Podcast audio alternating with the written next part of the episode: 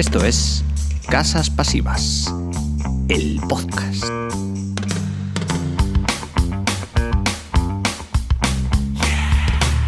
Bienvenidos al episodio número 4 de Casas Pasivas, el podcast. Yo soy Álvaro Sánchez, tengo el enorme honor de estar acompañado por Rolando R. Castellano, gurú de las casas pasivas, arquitecto con más pelo de la historia y patrón, CEO y founder de la casa S. ¿Cómo estás, Rolando? Muy buenas. Buenas, pues muy bien, Álvaro. Muy bien, no debemos quejarnos. Tenía ganas de grabar. Yo también, ¿eh? Yo ya le estoy cogiendo el punto y es verdad que digo, joder, va, faltando un poco. Y el feedback, el feedback de, los buenos, de los primeros episodios ha sido muy bueno, la gente le gusta, gente tragándose, porque publicamos los cuatro primeros del tirón, la gente tragándose los cuatro diciendo, quiero más. Eso es buena señal. Yo voy a, voy a aprovechar para dos cosas, ¿vale? Te voy a interrumpir un poco. Voy a recoger esa medalla de gurú, pero bueno, no te la voy a devolver del todo, pero sí que es verdad que, bueno, Ah, tengo que también que ser sincero, ¿no? Un poco, ¿no? Me quiero quitar la careta ya de una, de una vez. que es verdad que, bueno, que al final soy uno más, ¿no? Pues uno que, me gusta mucho hablar de, lo que, de lo que sé, intentar enseñarle a la gente y, que sirva de algo, ¿no? Pero es verdad que no soy... ¿Perdona? Y vender, divulgar y vender. Hombre, claro, claro, por supuesto. Pero bueno, que también es verdad que quiero que la gente tenga claro que no soy ni el que más sabe de casas pasivas, ni arquitectura sostenible, ni de construcción, ni de obra, ni de números, ni de nada. Pues a mí me parece que sabes mucho. ¿Qué pasa? Que yo lo bueno que tengo, que ahí yo no soy modesto, ¿de acuerdo? Sí que lo que se me da muy bien yo creo que es juntar cosas, ¿no? Entonces, el juntar toda lo, poco que sé de distintas facetas, juntarlo, agruparlo y sacarle el máximo provecho, ¿no? Así nacen las ideas, Rolando la gente se piensa que las ideas aparecen de la nada, que las trae una gaviota, de, una, ¿qué, pájaro es lo que trae de París? Una cigüeña, de París. Pero no, las ideas nacen por asociaciones de otras ideas. Tú tienes unas ideas acá, ves una cosa allí, ves mm, algo y tu, tu, cabeza, tu subconsciente hace ¡pum! las conecta. Entonces tienes una idea. O sea, tú la idea de la casa ese pues te viene de encontrar gente preguntando por precio, que mm, ser consciente de haber también estado en construcción y saber que suele ser un poco jaleo. Se atan las ideas unas con otras y ¡pum! aparece la idea. Exactamente, yo siempre digo, a mí desde chico me han encantado los puzzles y para mí esto de... es un poco al final lo mismo, es encajar ideas, encajar cosas y dar soluciones, ¿no? Entonces lo que no quiero es que venga cualquiera que controle de casas pasivas y sea un top de diga, joder, si este tío está hablando de cosas que no tiene ni idea. Pues venga, lo invitamos al podcast. Hombre, son muy buena idea. ¿eh? Eh, eh, tira el guante, a ver si alguien lo coge. A ver si hay algún mega, más gurú todavía de la arquitectura. Con más pelo va a ser complicado. Pero que sepa más. Es que ese pelo esconde mucho. Ahí no las ideas no se escapan. Se, se, van, se van almacenando ahí. En este episodio, Rolando, va a ser la continuación de la anterior. La anterior hablamos de la. Lo llamamos profundizando en la autopromoción. Uno, hablamos de los agentes que están en, que están en esta partida desde arquitecto, por supuesto, aparejador, ayuntamiento, constructor, quién es el promotor, cuáles son los papeles de cada uno en la autopromoción, que hay mucha gente involucrada y hay que saber qué papeles cumple cada uno. Y en este vamos a hablar de las decisiones técnicas. ¿Qué decisiones es cuando tú empiezas a hacerte una casa? Que es la parte ya constructiva, la parte de, de la casa como tal. ¿Qué decisiones tienes que tomar? Primero tienes que saber qué casa quieres, cuántas, cómo quieres, qué finca tienes, que habrá que adaptarla también a tu terreno. Si tienes un terreno muy pequeñito, tienes un terreno muy grande, o la edificabilidad de la finca, porque, por ejemplo, aquí en casa cerca de casa de mis padres, es muy curioso porque es una finca muy grande, o sea, una casi al lado. Y lo que es la línea de, la de lo que es edificable pasa justo pegadita al final de la finca. Y se han tenido que hacer la casa que tú ves la finca y dices, pero ¿cómo hacéis la casa aquí, hijos míos? Que, que todo el sitio que tenéis porque solo se puede hacer justo en esa esquina. Todas esas cosas hay que saberlas, saber qué finca tienes, cómo es edificable, cuántos... Luego hay un concepto aquí que yo no tengo muy claro, que es como el porcentaje de que puedes construir sobre el total de la superficie. Claro, es que hay dos cosas, está la ocupación y la edificabilidad. La ocupación, digamos, que es lo que puedes pisar de terreno con, con lo que construyes.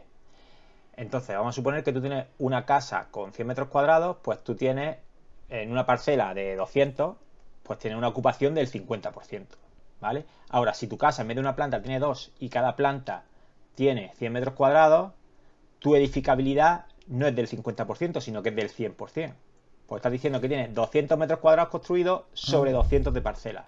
Ah, va, metros construidos sobre total de metros de parcela. Exactamente. ¿Hay leyes que lo- esto está regulado? Sí, sí, sí, claro. Normalmente, pues dependiendo del tipo de parcela que es, te dicen, tú tienes una edificabilidad del 80%, del 100, del 140, porque claro, a lo mejor en vez de poner dos plantas, puedes poner tres o cuatro. Vale, ya entiendo por qué algunos anuncios, por ejemplo en Idealista de Fincas, te dice aquí puedes construir una casa de 270 metros cuadrados. Claro. Porque es en función de la normativa del ayuntamiento. Exactamente. Justo. Mm. ¿No ves como que sí que, sí, que, sí que sí que eres un gurú? Qué va. Pero, pero en este, ya hablamos, ya sabemos esto, sabemos la qué cantidad de casa puedes poner en esta finca. Y vamos a hablar de las decisiones técnicas, como de. Esto sería, utilizando el símil de un coche, ¿cómo sería? Sería el qué chasis vas a utilizar, qué sistema eléctrico, qué. mm, Todo, o sea, el coche entero.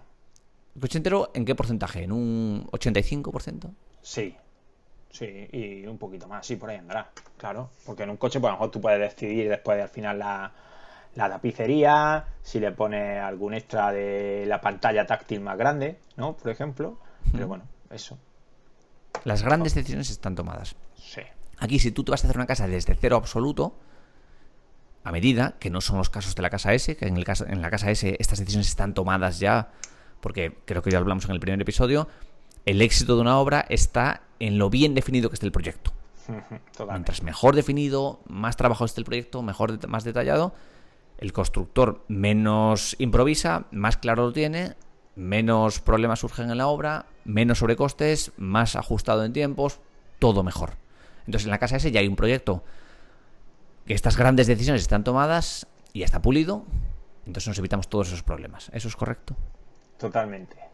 No sé si lo hemos dicho ya, lo hemos comentado en el podcast o no. Si no, lo voy a decir ahora y lo vamos a repetir varias veces más. Una de las cuestiones que nos interesa mucho en la casa S es alinear los intereses de todos los agentes, ¿vale? Porque si lo primero Claro. principalmente es el cliente, el promotor, que esté contento, satisfecho, que es eliminarle problemas y demás. O sea, lo mejor para él. Lo siguiente, por supuesto, es que el técnico, nosotros como técnicos, pues también que tengamos, que sea fácil trabajar para nosotros, que no se alargue la obra, que Claro. las decisiones sean lo más claras posible, que no se haya marcha atrás, cosas de este tipo. Entonces, Que no te esté tener- llamando el constructor cada, cada 20 minutos por teléfono, ¿esto cómo va? Claro. Y la tercera persona es el constructor. También nos interesa mucho que el constructor también esté satisfecho con todo el proceso, porque cuanto más satisfecho está él, porque le supone menos quebraderos de cabeza a la obra, está todo lo más claro posible y él sabe también, porque puede decir, tiene la certidumbre completa de lo que va a ganar con la obra, de que no va a haber problemas Claro. que le descuadren el presupuesto. Pues entonces, si alineamos los intereses de, la- de estos tres agentes, es que es ideal, ¿no? Porque al final es lo que buscamos, ¿no? El que todo el Claro, mundo claro, que participa del proceso esté completamente satisfecho. Es que para el constructor también, eh, también es importante que a veces pensamos que las obras son un jaleo, pero también son un jaleo para el constructor. Totalmente. Me te voy a contar una anécdota. El primer Vipassana que yo hice, fui desde Madrid en coche. Vipassana es un, un retiro de meditación de 10 días, apartado de todo, sin teléfono, sin nada. Y, el, y fui en coche desde Madrid a Candeleda, que es el sitio donde es, con un constructor. Un, constructor, Ah. un tío de constructor de casas en Mallorca, que hacía casas para guiris, para alemanes sobre todo. Él decía, yo me, me estoy cagando en Dios toda la mañana, desde que empiezo hasta que, hasta que salgo. Y estaba a última hora, o sea, eh, puedes entrar hasta las 8 de la tarde. Y a esa hora ya tienes que entregar el teléfono. Pues el tío estaba dando voces en el teléfono hasta última hora. Y, y me dice, mira, ya está, ya está, corto, corto, hasta aquí, que sea lo que Dios quiera. Y decía, y luego tiempo después, hablando con él, decía, ¿te puedes creer que, que llego a la obra y estaban puestos algo, una barbaridad? Los azulejos al revés o una cosa así. O, o un azulejo que no era. Claro, porque eso viene de que no está bien detallado. Este tipo de azulejo tiene que ir aquí, en esta estancia, y estos tantos metros, la partida tal. Pues eso, si no está bien controlado, pues el hombre estaba desesperado. O sea, que, necesitaba un vipassana de estos que lo necesitaba porque si no se moría. Qué lástima. No es que también pasa que, que por mucho, eh, eh, es un defecto que hay en obra, que por mucho que diga determinadas cosas, aunque estén claras, y, Sí. y- y el último que llega, que va a poner el azulejo, le dices, tienes que coger ese azulejo, va y coge el otro. Eso es que pasa. Es que pasa. Es que tienes que estar Pero es que eso de- pasa. eh, eh, te pongo otro ejemplo. En Local Rocket hemos desarrollado una herramienta para generar búsquedas de marca. Y está, es muy sencilla. Tú tienes cinco campos y tienes que meter los nombres, diferentes nombres de tu marca. La gente no mete los nombres de la marca, mete otras cosas. O los mete con, con comillas, los mete con. Es como una paradoja. Y, y- y Sergio me pasaba, mi socio Sergio me pasaba. Mira, esto es lo que pasa. Y es una, como un meme que utilizan los desarrolladores. Que es una taza de té y lo que piensa el developer. Está el té dentro y la etiqueta fuera. Luego lo que piensa el usuario. Y pone la etiqueta dentro y el té fuera. que el usuario final siempre, el que, el que ejecuta, siempre encuentra, aunque parezca de sentido común todo, que esto está claro, que este flujo tiene que ir aquí, siempre hay algo que falla. Porque el ser humano está pensado para esto, para, para buscar. O te pongo otro ejemplo muy claro. Estamos ahora, hemos alquilado una casa en Luarca. Ajá. Venimos a casa, están los, ni- los niños durmiendo en el coche y hago una pasada inicial buscando peligros. Lo típico. Peligros los, que, no, que no se vaya a caer nada. Nada, llegan los niños y ya encuentran ellos el peligro donde no parecía que estaba. Pues que es todo lo mismo. Ya. Yo, yo te voy a contar otra que también es- curiosa. es una tontería. Es igual el tema de azulejo. Que, eh, pues el típico baño que elige un azulejo un poquito más oscuro y otro un poquito más claro. Para hacer mitad y mitad la pared. ¿Qué Hmm. pasa? Lo normal, por sentido común, o, o yo creo que es algo normal, es que siempre lo más oscuro va en la base, ¿no? Porque Sí. mejora la percepción visual, ¿de acuerdo? Pues bueno, esto igual lo comentas, ¿de acuerdo? Pero llegas después y te y da la casualidad de que dices, joder, ya le he dejado todo claro, no voy a ir dos días a la hora. Y dejas de ir dos días a la hora y te encuentras que estás justo puesto al revés. me han puesto los azulejos gris oscuro arriba y el gris clarito me lo han puesto abajo. Y dices, joder, madre mía. Claro, por eso mientras más detallado esté, mejor. Porque si no, son todos líos. Vamos ya con la chicha. Venga. Las decisiones técnicas podemos considerarlas en cuatro grandes grupos, Rolando. Uno sería estructura, como sería el esqueleto. Luego sería el cerramiento, que podría ser entenderlo como la piel, los huesos, la, pi- la piel, lo que cierra, las, las- las que forman las paredes, la estructura, la que la cierra. Sí. Luego el aislamiento, que es cómo proteges el, interior del exterior, tanto de frío como de calor.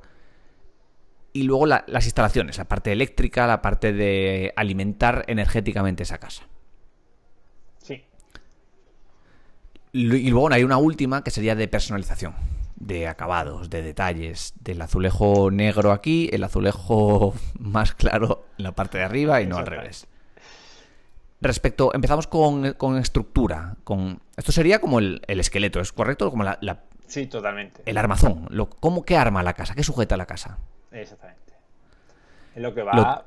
Bueno, pues es que no hay mejor forma de explicarlo, que es que es el esqueleto de la casa. Porque es lo que va a sujetar eh, los músculos, órganos, la piel, lo va a sujetar todo. Lo típico es hormigón, pilares y vigas.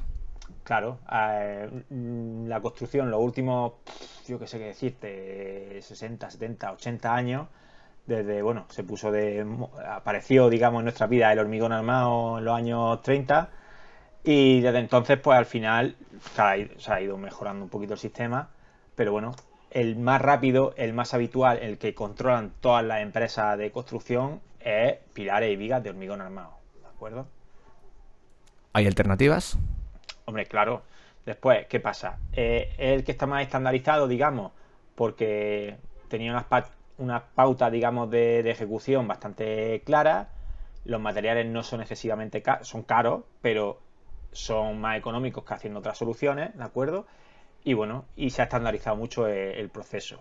Después, dentro de los forjados pueden ser unidireccionales, puede ser reticular, se pueden utilizar muros pantallas, se pueden utilizar muchas cosas, pero bueno, el concepto al final es el mismo, es hormigón armado, que es mm, hormigón con barras de Duda que igual es una barbaridad de desde la ignorancia. ¿Los encofradores son lo que hacen esto?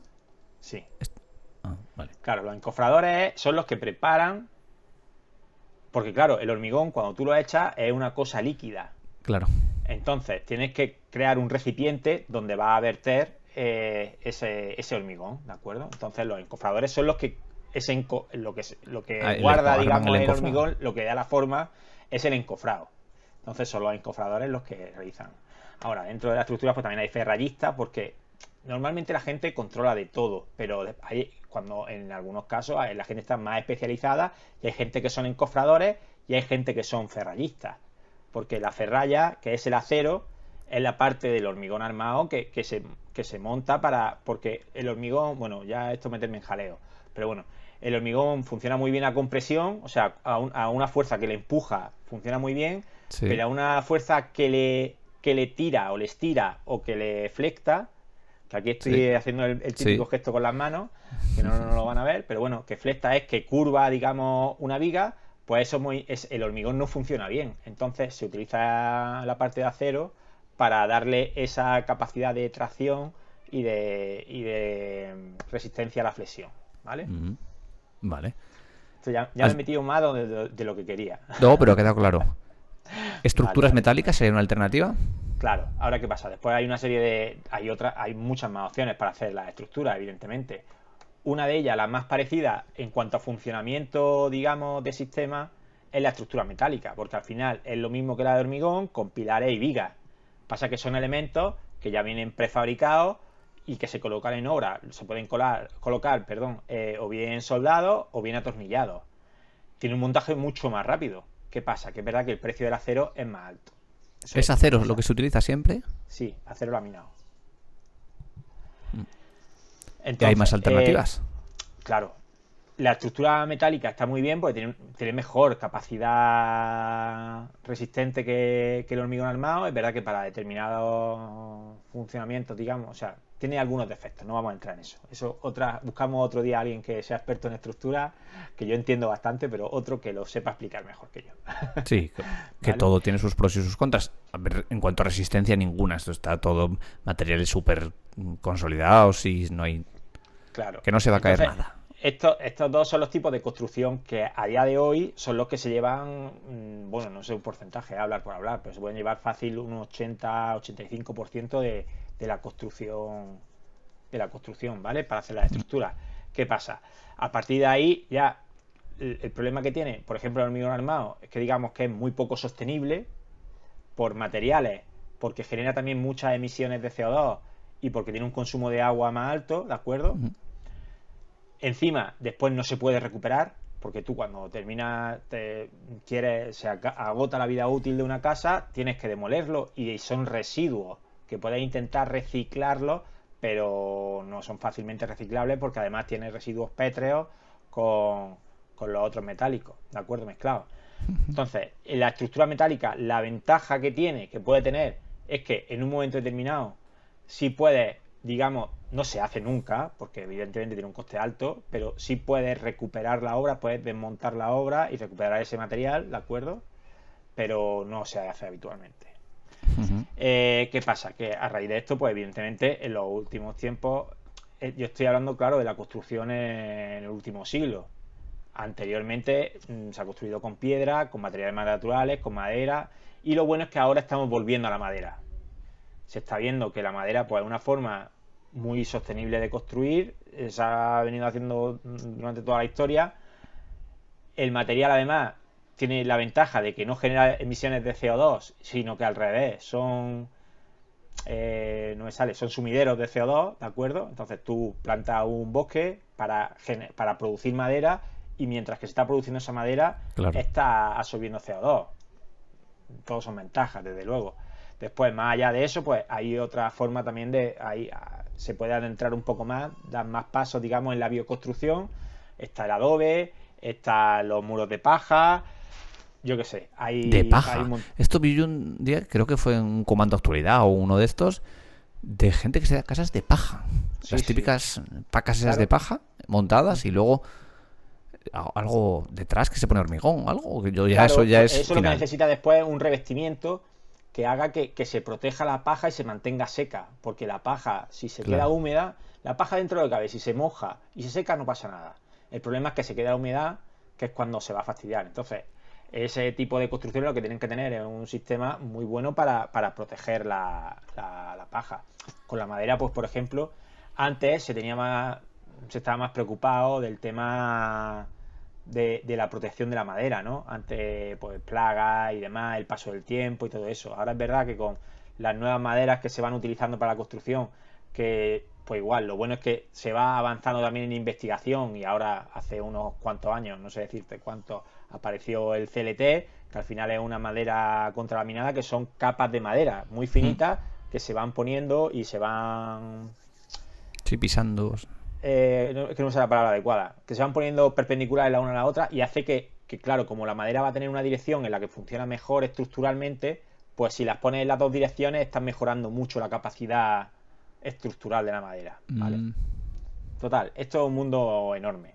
Ya, ya vale. nos adentraremos más adelante, si hace falta. Y la última, que esto ya sí que vamos a meternos en, en el concepto de casa, qué es una casa industrializada o prefabricada o no, que es lo que usa la casa S, que son paneles.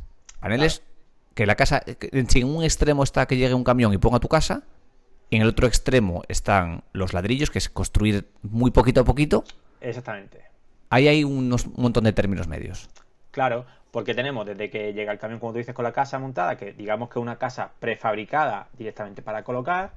Después, digamos que tenemos un escalón inferior, que pueden ser el de las casas modulares, porque claro, tú puedes transportar un tamaño determinado de casa. Creo que estamos en 3 metros y medio de ancho de máximo, lo que puedes llevar por una carretera convencional. ¿Vale? Después están, pues bueno, yo me acuerdo hace eh, un año así, me acuerdo un vídeo chulísimo que en Chicago, no sé dónde, cortaron las calles y demás, y una casa típica americana de estas de madera que se ven en todas las películas, la transportaron, pero una casa que a lo mejor tenía 10 o 12 metros de ancho, y era una brutalidad, ¿no? Entonces, eso normalmente no se hace. Entonces, a lo que vamos es que las casas prefabricadas, mm, con el tema del transporte, cuando van montadas enteras, pues tienen que tener unas dimensiones determinadas. De ahí se saca un poco el tema modular, que tú quieres una casa más grande, pues los que transportas son determinados módulos, ¿de acuerdo? También se ha visto como para determinados hoteles que han tenido un sistema de construcción muy específico, pues hay módulos y ves cómo llega una grúa y coloca un edificio en altura y coloca los módulos del baño entero, que son baños de 2x3, Sí, y llega, sí, pum, sí, sí, y los sí, sí, coloca y ya está alicatado entero, ¿no? Y un El nivel siguiente, más abajo. Dime. Claro, Sí, sí, un el siguiente paso abajo. sería el de que hay elementos que están prefabricados, pero se montan en obra, ¿de acuerdo? Entonces, pues eso puede pasar bien con la madera o bien con, con paneles, porque hay paneles, pues bueno, de, de hormigón, hay paneles, hay un montón de tipos de paneles, ¿vale? Es el caso de la casa S.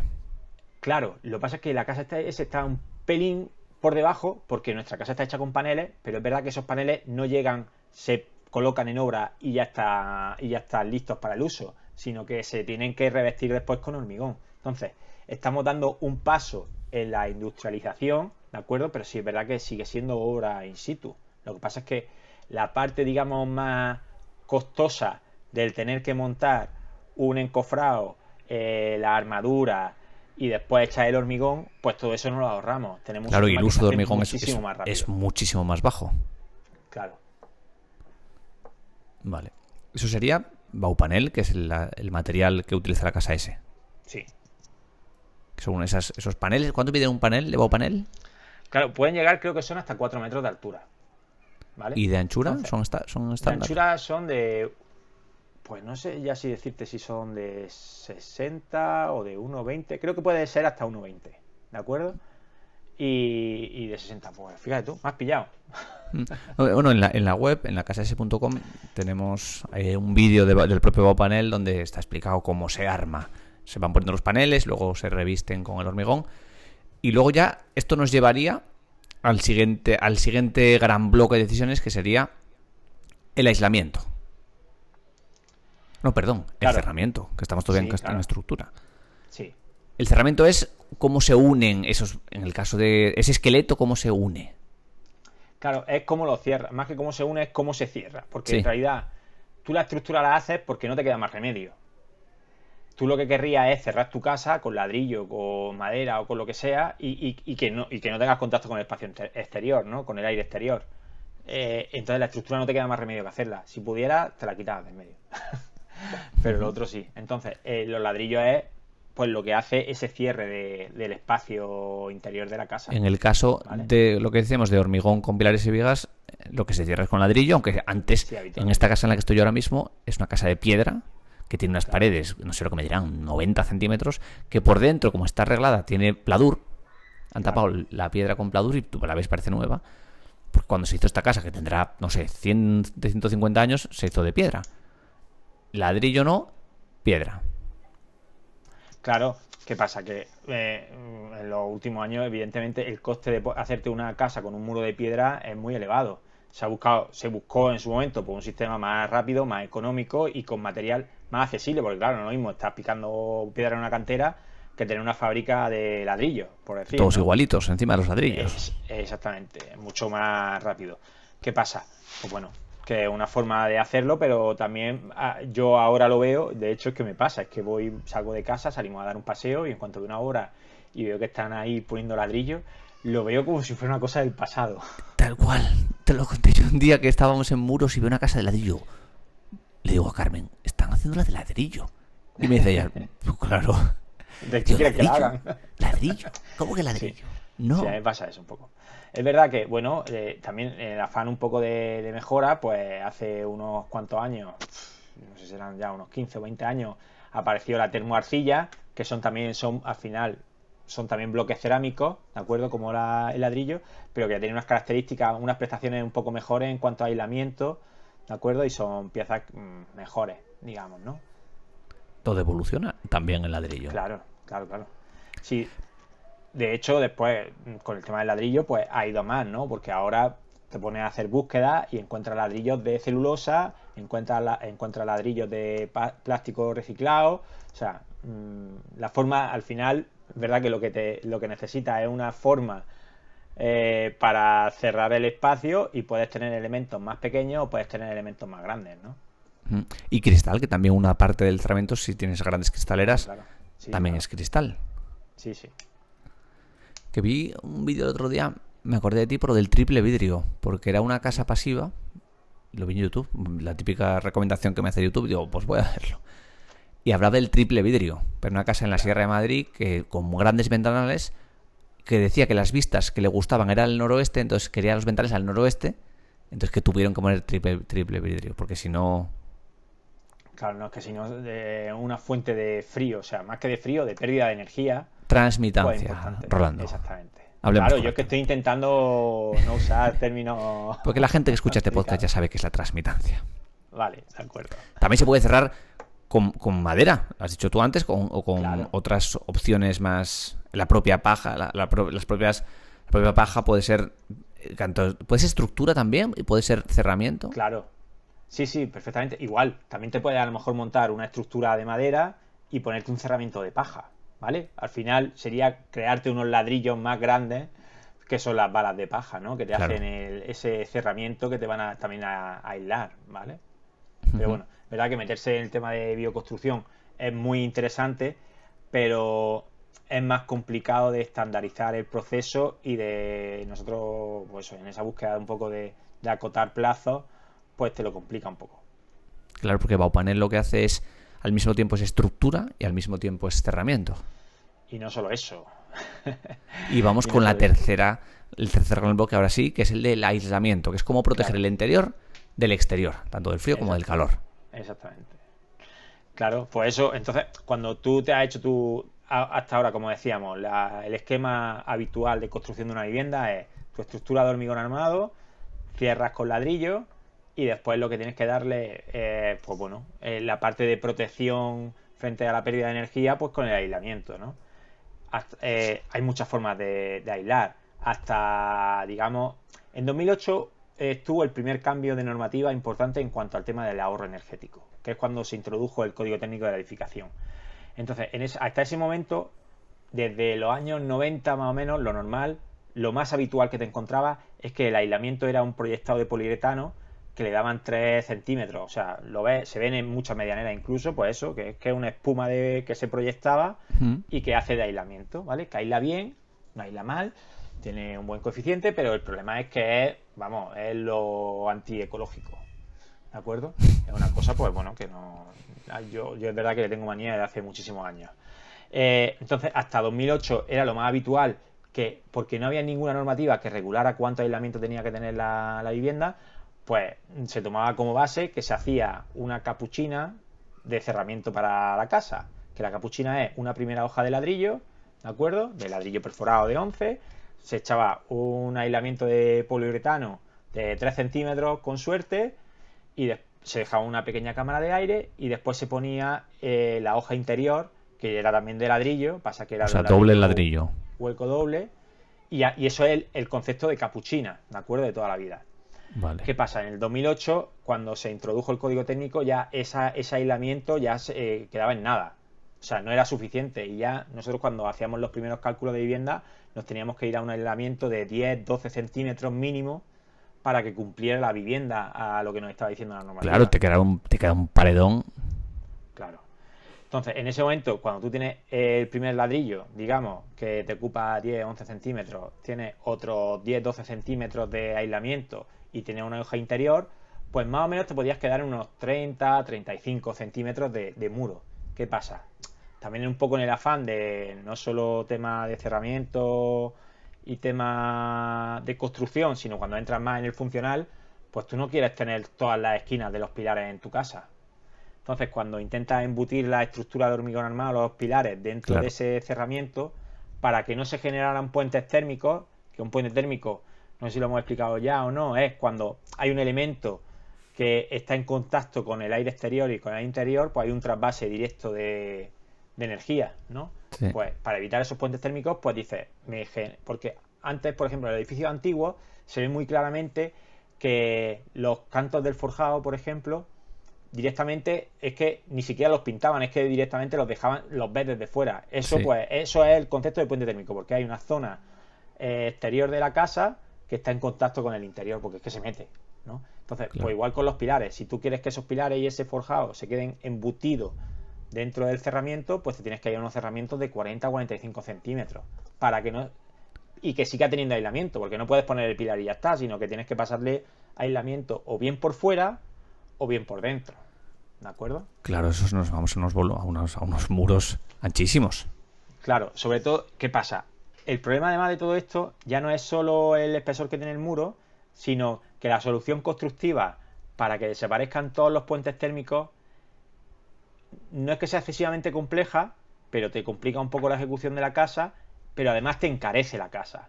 Porque lo ideal, digamos, después del 2008, el estándar de construcción, gracias a que el código técnico se ha ido actualizando, también ha ido mejorando en cuanto a ahorro energético. El último fue en 2018 y ahora hay un estándar muy alto, digamos, en cuanto a ahorro energético. Pues tienes que tomar ahora, por ejemplo, eh, para que te funcione bien y no tengas que meter una barbaridad de aislamiento, tienes que hacer una envolvente de aislamiento lo más continua posible, ¿no? Esto significa que por delante del forjado también tendrías que pasar aislamiento y que por delante de los pilares tendrías que pasar aislamiento, ¿de acuerdo? Y eso quiera que no, al final te encarece un poco más, eh, porque, bueno, eso al final se realiza con un SATE, ¿de acuerdo? Que es un sistema de aislamiento térmico exterior, pero bueno, SATE casi lo conoce casi todo el mundo ya, el término. ¿De acuerdo? Entonces la mejor manera para solucionar este tema de los puentes térmicos y de las pérdidas de energía es a través del SATE. Pero es verdad que poner un SATE a una vivienda, pues encarece. ¿De acuerdo? ¿Alternativa de la casa S? Claro.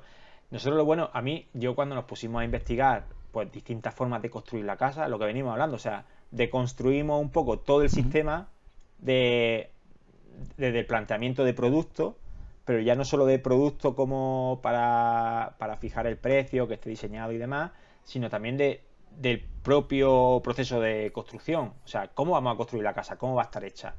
Y en ese punto, pues vemos que, claro, que hacerlo, que todos estos pasos de primero tener que hacer la estructura, después cerrar con ladrillo y después meter el aislamiento, que si queremos alcanzar el estándar de calidad que queremos en cuanto a confort térmico, tenemos que hacer una inversión muy alta y, quizá una también de nuestras grandes preocupaciones es ajustar el precio de obra, pues en esa búsqueda de sistemas pues nos encontramos con Baupanel, que al final es un muro que su alma es aislamiento. Claro. Entonces, estamos rompiendo todos los puentes térmicos posibles que hay en una vivienda. A eso le sumamos. La propia estructura ya es aislamiento. El propio cerramiento es aislamiento. Exactamente. Tenemos con Baupanel tenemos la estructura, tenemos el cerramiento y tenemos el aislamiento. Y ya no solo es que tengamos esos tres elementos, que también los puedes tener con, el sistema convencional, sino que lo tenemos, tenemos muy mejorado porque lo tenemos en... En realidad lo podemos tener en 22 centímetros, que es eh, propiamente el muro de Baupanel. Lo que pasa es que nosotros, nuestro cerramiento de la casa S, además lleva un trasdosado interior. que tiene más aislamiento, ¿vale? Pero que eso lo que decía, que con ese muro de Baupanel, al, al estar compuesto en su alma de poliestireno, que es aislamiento y son 14 centímetros, ya estamos rompiendo todos los posibles puentes térmicos que hubiera. Y no tenemos tacones de pilares porque no hay pilares, sino claro, que no hay lo que pilares. trabaja el propio muro. Entonces estamos ganando en espacio interior, o sea, por la misma superficie construida, que esto, por ejemplo, en una casa que vamos a hacer aquí en Granada, en, en el Zaidín, nos viene muy bien porque la parcela es muy pequeñita y la edificabilidad es del 80%, o sea, miento, la ocupación es del 80% si, si, nos quedan, digamos, que podemos construir unos 73 metros cuadrados, pues si nos fuéramos un sistema convencional para cumplir con el estándar que queremos de calidad de ahorro energético, ¿de acuerdo? De aislamiento, uh -huh. pues la casa se quedaría en menos de 60 metros cuadrados útiles.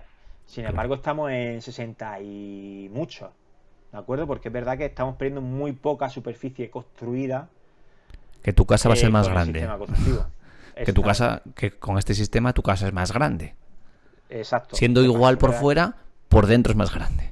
Es el ratio de Hay casos en los que te da igual cuánto ocupas de la parcela porque no tiene esas limitaciones a nivel de normativa, porque tiene una parcela muy grande y demás, pero en los sitios, además, o sea, otra ventaja de Baupanel eso, que en los sitios donde tenemos muy poca edificabilidad o, u ocupación, pues le sacamos mucho provecho, ¿de acuerdo? Eso junto con el hecho de que técnicamente está mejor resuelto todos los puentes térmicos, ¿de acuerdo? La ejecución es más rápida, eh, yo qué sé, por ejemplo, hay una cosa que a mí, estábamos en el estudio viendo una sección constructiva y demás, y dices, claro, tú, teníamos, eso, mira, eso podíamos hacerlo, podíamos poner o bien enlazado al podcast o, o bien en, en una entrada del blog, Podemos poner, vamos a comparar el sistema, un detalle constructivo del sistema convencional con el de Baupanel. Porque me encanta, hay una cosa que es que me encanta, que es el hecho de que tú te pones con el sistema convencional y pintas el pilar, pintas la ventana, pintas el ladrillo, pintas el elemento, pintas lo otro, lo otro, lo otro. Eh, con el sistema de panel reduce un montón los elementos, pero no solo eso, es que, yo que sé, te encuentras que el dintel de la ventana con el ladrillo, claro, el ladrillo tú no puedes ponerlo ahí al aire porque se caen. Tienes que, el dintel de la ventana tienes que poner una vigueta. Claro, hay que armar la ventana primero. Claro, entonces, pues es más rollo todo eso es un rollo, porque es verdad que al final son cosas que te retrasan la ejecución y te la complican. Eso, por ejemplo, cuando te pones con tu detalle constructivo a panel y dices, es que no tengo que poner nada, porque es que ya, ya nada, lo tengo hecho. Se abren, se corta el hueco. Exactamente. Y después a revestir con hormigón. Y ya lo tenemos hecho, ¿de acuerdo? Entonces, todo es, eh, al final son una serie de ventajas que nosotros pues hemos hecho nuestras, o sea, nos las hemos quedado, ¿no? Hemos dicho, para nosotros. Uh -huh. Y por último, cerramos ya la, la, ya hemos cerrado la casa, estamos, ya está cerrada y aislada, sí. pero falta alimentarla energéticamente. Uh -huh. Es la última parte, como el último gran bloque de decisiones técnicas, que cómo vas a alimentar energéticamente esa casa. Tenemos un episodio dedicado entero a cómo se calienta una casa pasiva o cómo se calienta una casa S, que son paneles solares alimentando una extracción de aerotermia, más calentando un suelo radiante, o calentando o enfriando un suelo radiante. Que en zonas de costa cuidadito con eso por la condensación, pero aunque solo funcione el suelo radiante. Bien apuntado. Y es la mejor es la mejor ¿Por qué crees que es la decisión o qué alternativas existirían? Enchufarse la corriente normal, ni paneles ni nada, es lo habitual, o, o, o más paneles solares, o en vez de aerotermia, geotermia, o qué alternativas hay para calentar, enfriar claro. la casa. Ya Energéticamente, dijimos, ¿no? el stack energético. Claro ya lo dijimos de forma muy rápida. O sea, hay sistemas más convencionales para, para climatizar la casa. ¿De acuerdo? Ahora, nadie concibe el hacerte una casa sin calefacción o sin aire acondicionado. ¿no? Además, vemos que cada vez el clima se pone un poquito más extremo y es complicado. ¿no? Entonces, eh, digamos que hay sistemas muy, muy convencionales, saliendo desde la chimenea, digamos, o el hogar, yendo hacia algo que, se, que sí, que digamos que hay una instalación de la casa, como puede ser una caldera de gas, que alimenta radiadores, ¿de acuerdo? Uh -huh. O, por ejemplo, o ponerte el aire acondicionado con tu máquina con, con conductos o bien con, con split. Nosotros, pues eso hemos ido un poquito más allá igualmente y entendemos que la mejor solución es verdad que el suelo radiante no es algo nuevo, el suelo radiante viene, no sé, de los años 60 o 70 o antes, no lo sé, pero sí que es verdad que hay, nosotros lo que hemos, le hemos metido es que es verdad que el, el suelo radiante está alimentado por aerotermia. En vez de estar alimentado con una caldera de gas o de gasoil o de lo que sea, pues nosotros hemos está alimentada por la aerotermia, que además nos da la ventaja de que hace que ese suelo radiante, como tú has dicho, pues que también pueda refrigerar, ¿de acuerdo? Eso, porque además ya no es solo por el hecho de que te enfríe y te calienta, sino también porque es que el consumo energético que tiene la, instalación de aerotermia es mucho más baja. ¿no? Ya lo hemos comentado de que bueno, extrae energía del aire y, por cada vatio que tú consumes de energía, ya sea de electricidad o de cualquier tipo, o sea, sí, miento, de electricidad, por cada vatio que consume, te genera cuatro, ya sea en frío o en calor, ¿no? Eso, como además es electricidad lo que necesita, nosotros tenemos el aporte de decir, venga, vamos a meterle unas placas fotovoltaicas. Pues si necesitamos electricidad, pues vamos a darle electricidad a la casa, ¿no? De manera que el consumo que necesitamos de la red sea también el mínimo posible.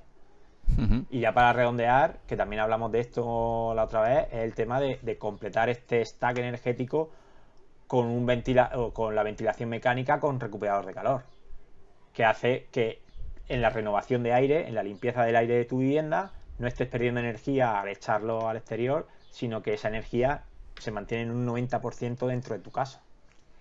Claro, así alcanzamos unas eficiencias energéticas casi totales.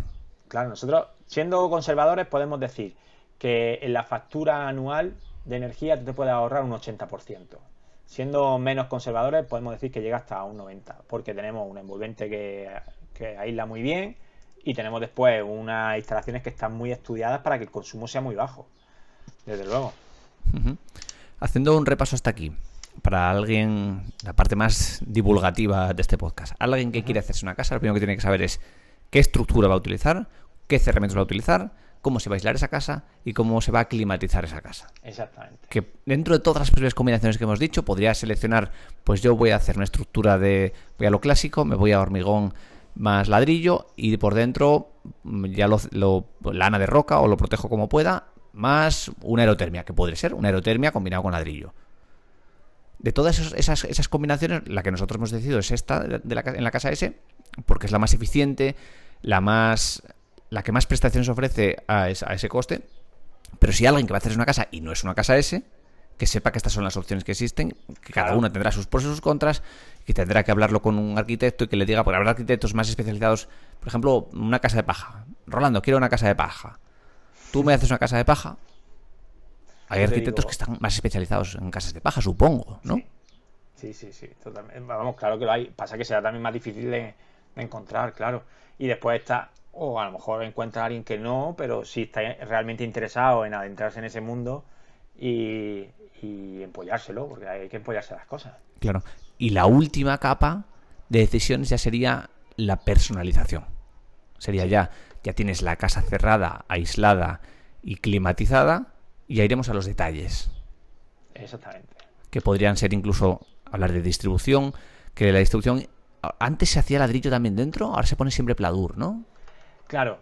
Eh, ahora, lo mejor, igual, yo esta discusión también he tenido con, gente, ¿no?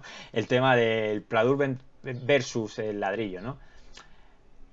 Ah, hoy día, yo diría, yo tengo, yo a lo mejor he un poco secado mi percepción, pero yo diría que más del 80% de, de las particiones interiores se hacen en pladur, ¿vale? Tiene mejores prestaciones y tiene y, la ejecución también es mejor.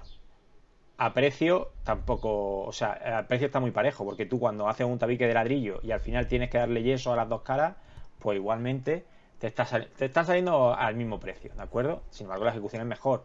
Aislamiento acústico es mejor, el aislamiento térmico es mejor, porque el alma, claro, vamos a hablar de un pladur bien hecho, ¿no? Digamos, o sea, un tabique un entramado autoportante de yeso laminado, pues tiene que tener, lleva unos montantes y unos canales metálicos donde se aprovecha y se mete aislamiento térmico. ¿De acuerdo? Entonces, si eso lo haces como corresponde, que ya hoy día no cabe en la cabeza de nadie el no poner aislamiento térmico porque el coste que tiene es bajísimo y la prestación que te da muy alta, o sea que no va a sonar a hueco, que la gente tiene la sensación de que se va a sonar a hueco, de que se van a caer las cosas. Que Yo le digo a la gente, que vas a empujar y se va a caer. Claro, nosotros en casos muy específicos, cuando sabes que vas a colgar los muebles de la cocina, que sí que los vas a cargar a tope, porque no es lo que pesa el mueble, el mueble te lo va a aguantar, pero que tú le puedas meter ahí platos, que le puedas meter lo que quieras, pues sí se le mete un refuerzo. o que va a poner la tele, en vez de 55, va a poner la tele de 75 pulgadas colgada en la pared, oye, pues vamos a meterle un refuerzo. Pero normalmente no lo necesita, ¿de acuerdo? Y ya no solo eso, sino es que también es un poco antinatural el hecho de que tú haces tabiques de ladrillo y después tienes que empezar a hacer rozas para meter las instalaciones. Es de locos eso. Dice, pone una cosa nueva y te marcas aquí un pedazo de roza Y la tengo que para romper. el enchufe. Es una locura, una locura. Sí, sí, no tiene ningún sentido. La, la monto, luego la rompo y luego la vuelvo a tapar la- donde roto. Exacto, exacto. Entonces, pues bueno, por ese motivo yo creo que eh, hoy día no tiene sentido hacer los tabiques interiores de ladrillo, salvo contadas excepciones por algo yo que sé. Yo que sé qué decirte, que vivas en un séptimo sin ascensor y no te quieras poner, pero vamos, es que igual, es que como tengan que empezar, yo estaba pensando en subir los paneles de Pradur, que puede ser un Ah. coñazo, pero claro, pero súbete tú también los ladrillos a un séptimo sin ascensor, ¿sabes? Claro. Pero bueno, que sí, que a lo mejor te pones una, una poleilla chica y empiezas a subir a subir puertas de ladrillo. En la casa ese, obviamente, es Pladur. Sí, sí, sí, desde luego. Por lo que decimos, es que en precio estamos igual. En prestaciones son mucho mejores. Y nos ayuda también a, a agilizar la construcción. Porque tú que, es que lo ves y nosotros de la casa de Vélez es que montaron en un día, montaron el trasdosado de toda la envolvente. Y, y mientras que están poniendo la estructura metálica, los canales y las montantes del Pladur, y están poniendo el aislamiento, está el electricista detrás metiendo tubos y marcando tirón. cosas. Y el, el mismo día cogieron y, y pusieron todas las placas. Y teníamos, ¿cuántos son? Unos 140 metros cuadrados de trasdosado que se hicieron en un solo día. Es que si Y no, no se puede llegar a esos tiempos. Y con los tabiques lo mismo. No tienes, eh, eh, conforme vas montando la estructura de, del entramado, vas metiendo los tubos y lo tienes todo montado. No tienes que hacer agujeros. O sea, tienes las canalizaciones mucho más fácil. No necesitas la ayuda de albañilería. Eh, te vas quitando Claro. cosas. Al final es una cuestión de agilidad en la obra, de sencillez. Pues queda claro, queda claro.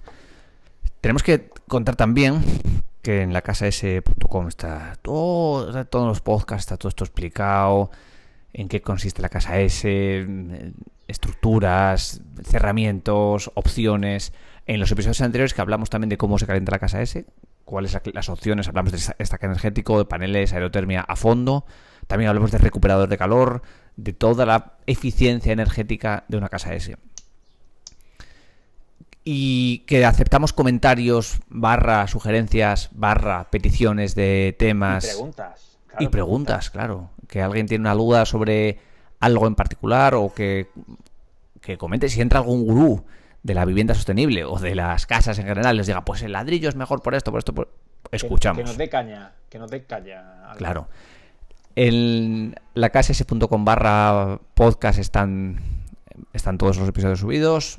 Vamos a abrir los comentarios que la gente pueda comentar. También eh, aceptamos mensajes en Twitter, en Telegram si no os conocéis, o en cualquier sitio que recibimos mensajes. Y poco más que en la casa.com hay un formulario si alguien tiene idea de hacerse una casa o tiene planeado hacerse una casa a medio corto plazo y tiene quiere hablar con nosotros. Que Rolando es un tío muy majo, sabe mucho. Solo por verle el pelo en Zoom ya merece la pena. Ya podríamos cobrar. ¿Quieres ver el pelazo que tiene Rolando? Que igual la gente no te lo ha visto nunca. La cantidad de. La que esa cantidad. Joder, me voy a pelar ya mismo, ¿eh? No, no, no, no, no. No, no, no, que, que es, que no, no te entra en zoom, de verdad. Es que es- por arriba se corta porque no cabe. Es tanto que no cabe. Que para abajo. No, me tengo que pelar ya mismo, ¿eh? Que es a la casa s.com, que estamos por ahí, que cualquier cosa a su disposición. Totalmente. Rolando, muchas gracias por tu sabiduría, una vez más. A ti. Hasta el próximo episodio. Un abrazo.